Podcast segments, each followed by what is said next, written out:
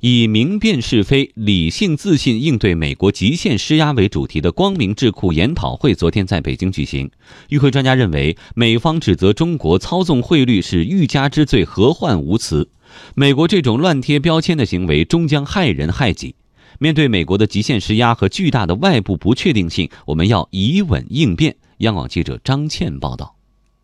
八月五号，人民币对美元汇率破七，创下十一年来新低。直接原因是美国威胁将于九月一号起对中国三千亿美元输美商品加征百分之十的关税。这种单边主义和贸易保护主义的做法影响了市场预期，引发了市场波动。央行研究局副局长张雪春直言，无论用经济学还是美国财政部自己的标准，中国都不符合汇率操纵的条件。如果美国财政部认为，呃，这个做法就是中国操纵了汇率，那么我们觉得这种操纵也是美国操纵的，是特朗普加税推特的直接的结果，而人民银行是做了大量的工作来稳定市场预期。中国人民大学国家发展与战略研究院研究员、经济学院教授王进兵指出，美国单方面给别国贴汇率操纵标签已经多次，这是他们一贯的做法。美国乱贴标签终将害人害己。美方对中国滥贴汇率操纵这种标签，实际上是美方对单边主义和保护主义的一种执念。美方这次单方面给中国贴标签，实际上害人害己。到今天为止，他贸易摩擦的极限做法，实际上并没有降低美国的贸易逆差。中国社会科学院国家金融与发展实验室副主任殷建峰指出，美国对中国加征关税，将中国设置为货币操纵国，很可能是搬起石头砸自己的脚。美国经济基本面存在的第一个问题，就是在收入分配持续恶化的情况下，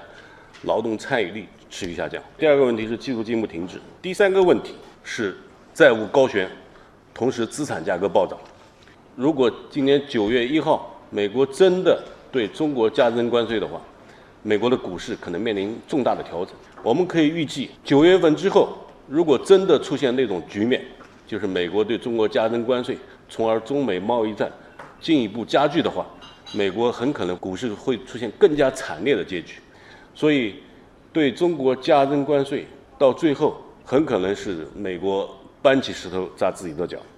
二零一八年以来，美国不断升级的贸易保护主义措施，引发了全球金融市场的剧烈动荡，影响了全球经济的复苏。张雪春认为，面对美国的极限施压和巨大的外部不确定性，中国的关键在于做好自己的事。我们现在做的就是要打好三年攻坚战，然后坚持供给侧结构性改革和有序开放。如果我们有稳定的基本面，有十四亿人的庞大市场，我们能够保持呃战略定力，能够坚持呃有序开放，任何国家都不可能